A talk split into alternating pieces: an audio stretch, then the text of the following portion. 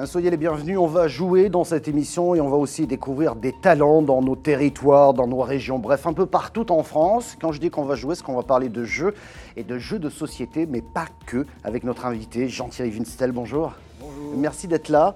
Vous êtes le président fondateur des jeux de plateau, mais pas que, encore une fois, on va l'expliquer.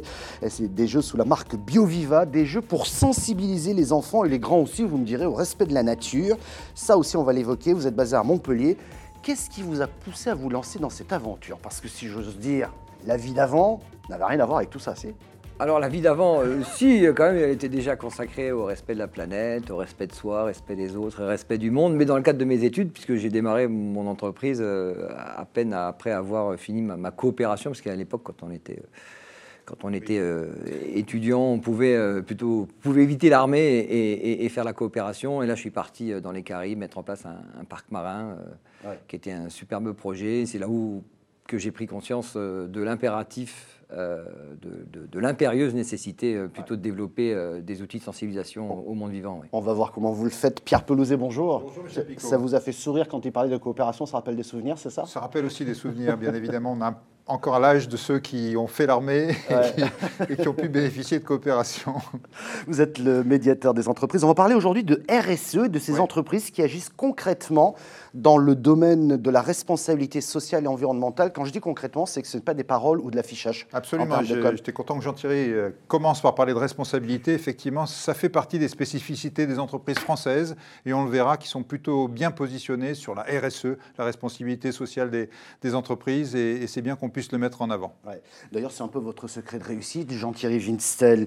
Euh, des jeux de société intelligents qui sensibilisent les joueurs au respect de l'environnement qui sont éco-conçus à Saint-Paul-Trois-Châteaux euh, dans la Drôme. C'est ça le mix BioViva? Oui, alors c'est effectivement une approche euh, qui se veut euh, complète, globale et si possible cohérente.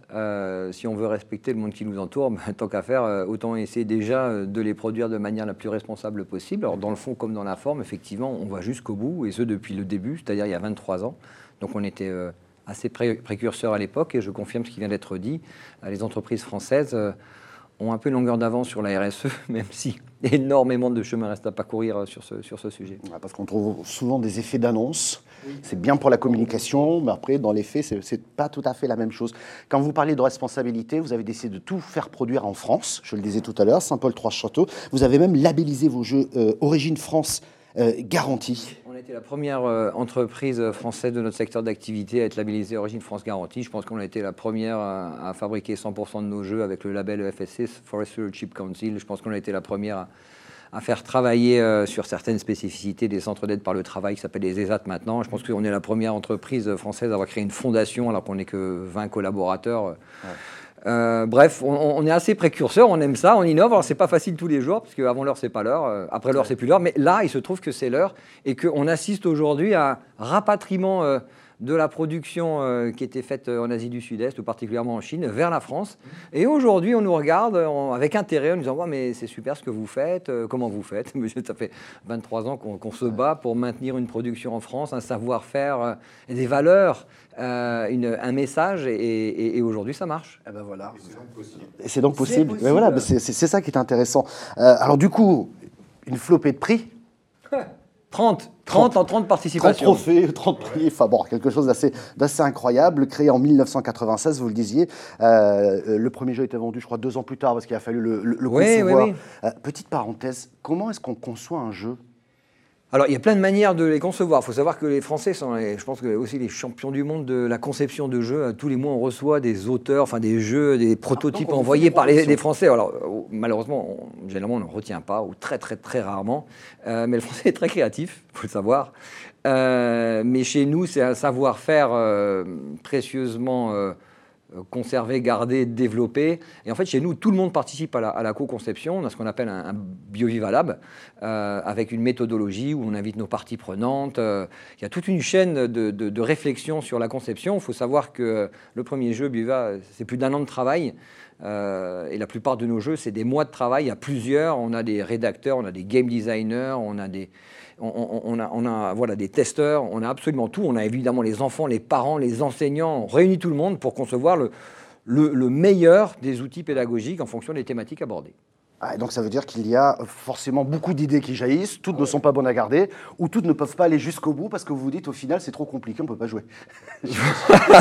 c'est un petit peu ça, mais c'est vrai qu'il y a un vrai savoir-faire. Euh, on voit surtout euh, une, boîte de jeu dans un rayon mais on ne connaît pas toute l'histoire qu'il y a derrière. Et puis quand même, euh, en tant qu'entrepreneur, euh, le plus sympa, c'est quand même la création. C'est clair. C'est clair. Quel est le jeu qui a le mieux marché chez vous? Alors nous, on a une collection qui s'appelle les Définatures, euh, qui est honnêtement en train d'exploser les compteurs. On en fait 500 000 par an. On vient d'obtenir le, pion d'or pour, pour, pour, avoir dépassé les 2 millions de, de pièces vendues. Euh, ce sont des petits jeux de cartes euh, au démarrage sur les espèces en voie de disparition. C'est un phénomène de cours de récré et, euh, c'est juste incroyable. Encore ce week-end, on en parlait, les gamins raffolent de ces jeux qui sont à la fois intelligents, très éducatifs et super drôles. Alors on va regarder qu'en France, il y a aussi beaucoup de talent dans le domaine des jeux et des jouets. nos entrepreneurs, vous allez voir, ont beaucoup d'imagination. C'est ce qu'on va découvrir dans le rendez-vous Éco-Région. De la conception à la fabrication, c'est un véritable savoir-faire. Il faut quand même avoir un, geste sûr, plus sur le petit jeu où là on maîtrise tout, euh, avec y compris la sérigraphie en atelier. Stratégie, réflexe ou adresse, alors joue fabrique et commercialise des jeux depuis 1978. Les gens se tournent vraiment vers le Made in France, vers, le, vers le, quelque chose de plus durable, la proximité des artisans, etc. Et je pense que les gens ont vraiment envie de se retrouver autour des jeux. De nouveaux concepts de jeux ont été élaborés et l'année prochaine, cette biosphère devrait faire des émules. L'idée de ce produit, c'est d'expliquer aux enfants comment fonctionne notre planète. on a vraiment les couches de terre qui sont ici en dessous. On va mettre les graines avec les plantes et on va créer au-dessus un choc thermique avec les glaçons. Ça va recréer ensuite le cycle de l'eau. Outre l'écologie, l'autre tendance, c'est le coding. En appuyant sur OK, le robot va se déplacer sur la table et va reproduire euh, la ligne de commande que l'enfant avait rentrée au préalable. En France, plus d'un million de jeux Clémentoni sont distribués dans près de 1600 commerces spécialisés et 1200 grandes surfaces. Selon son directeur, la fabrication de boîtes de jeux reste indémodable dans un marché national pourtant en baisse l'entreprise poursuit son développement. On continue à investir dans du matériel. On est en train de travailler avec une entreprise au bois pour améliorer la productivité. Autre voie de développement, la fabrication de jeux sur mesure. AgriQuiz pour un magazine qui s'appelle France Agricole. Vous avez euh, la cathédrale de Reims pour l'association des amis de la cathédrale de Reims. Ce levier de croissance représente aujourd'hui près de 40% du chiffre d'affaires. Voilà donc euh, les talents que nous avons repérés dans notre région. Jean-Thierry Winstel, ça vous a j'ai vu que vous remarquiez notamment le jeu, la biosphère, c'est ça Oui, oui, parce que ça, ça rejoint un peu votre univers aussi. Oui, oui on les connaît bien. Ils font des bons, font des bons produits. Alors, euh, nous, on évite tout ce qui est euh, plastique et matière issue mm. de, voilà, de, non, renouvelables. Ou, mais, mais, mais ça reste des bons produits. Quels sont vos projets aujourd'hui? Waouh On a Ils sont nombreux. Euh, alors en termes de, en termes de développement, c'est euh, de doubler euh, notre, notre catalogue de jeux, donc de passer de 200 à, à 200 produits d'ici un an et demi, deux ans. Quelques opportunités à l'export. donc ce sont des nouveaux pays.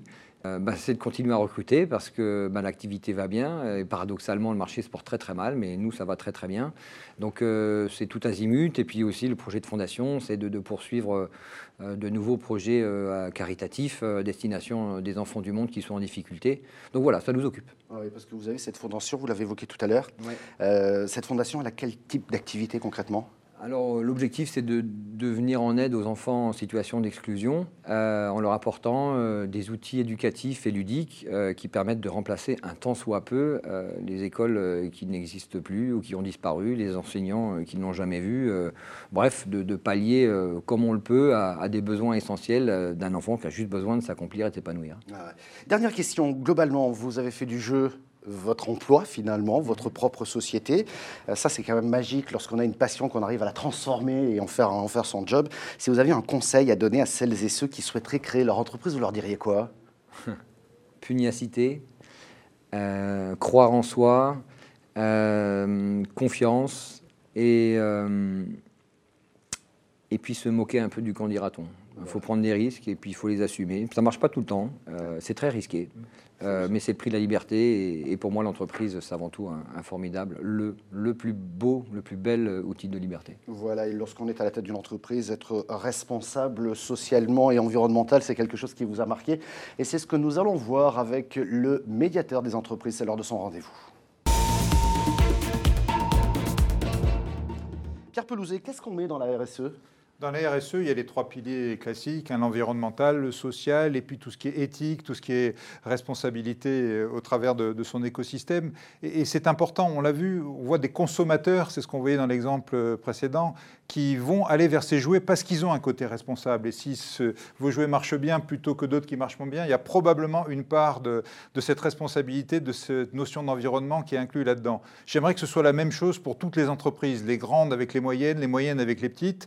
D'autant que nous voyons dans une étude que nous menons tous les deux ans avec une société qui s'appelle Ecovadis, qui interroge des milliers et des milliers d'entreprises, que les entreprises françaises sont parmi les plus responsables au monde. Donc on a tout intérêt à mettre ça en avant, à promouvoir cette responsabilité, à pousser les entreprises à travailler entre elles, à promouvoir le Made in France pas juste parce que c'est du Made in France, parce qu'en achetant français, on achète de la responsabilité.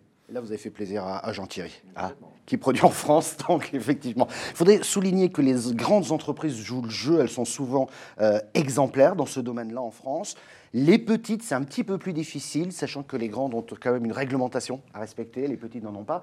Mais elles commencent à s'y mettre, à l'image de ce que fait BioViva. Plus, plus qu'elle commence, en fait. La France est sur le podium, elle est troisième mondiale sur la responsabilité dans cette étude. Elle était cinquième il y a encore deux ans, donc on voit qu'il y a des, progrès forts. Et les PME ne sont pas en reste, elles sont aussi elles sont cinquième euh, à l'échelle mondiale, ce qui donne un positionnement extraordinaire, bien en avant de la moyenne des pays développés encore plus en avant de la moyenne des pays mondiaux, je pense notamment aux BRICS, hein, au fameux Brésil, Inde, Chine, etc. Donc, vous voyez, ces entreprises françaises s'en sont saisies. C'est vrai que la loi les y pousse de plus en plus. Je pense notamment à la loi sur la responsabilité, qui a rajouté une couche sur la partie responsable, qui manquait un petit peu en France sur la, la partie éthique. Donc maintenant, ces entreprises françaises sont 100% responsables. Encore une fois, il faut que les grandes entreprises achètent sur ces entreprises françaises, les moyennes sur les petites et les consommateurs sur les petites, les moyennes et les grandes. Parce que quand vous achetez français, maintenant vous achetez un niveau de responsabilité exceptionnel. Profitons-en, on a ça dans notre pays, il faut les faire travailler. Et dans la RSE, il y a aussi ce volet confiance en l'autre, envers ses fournisseurs, etc., et qui est, bon pour le business. La création de richesse globale, il faut que toute la chaîne de la valeur soit concernée, comme vous le dites. Euh,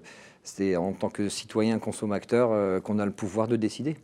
Et la boucle est bouclée, puisque vous savez, le rôle du médiateur, c'est de créer de la confiance. Derrière cette chaîne de RSE, il y a une chaîne de confiance. Si tout le monde travaille dans la confiance, c'est bon pour l'emploi, c'est bon pour l'investissement, c'est bon pour le développement économique, c'est bon pour notre pays. Donc euh, allons-y. Merci Pierre Pelouzet, médiateur des entreprises. Merci Jean-Thierry Winstel, président et fondateur de BioViva. Retrouvez euh, cette émission en replay vidéo sur le site de l'émission, mais vous avez également une version podcast, podcast audio, je vais y arriver, pour retrouver l'intégralité de cette émission. Merci de votre fidélité. À très bientôt.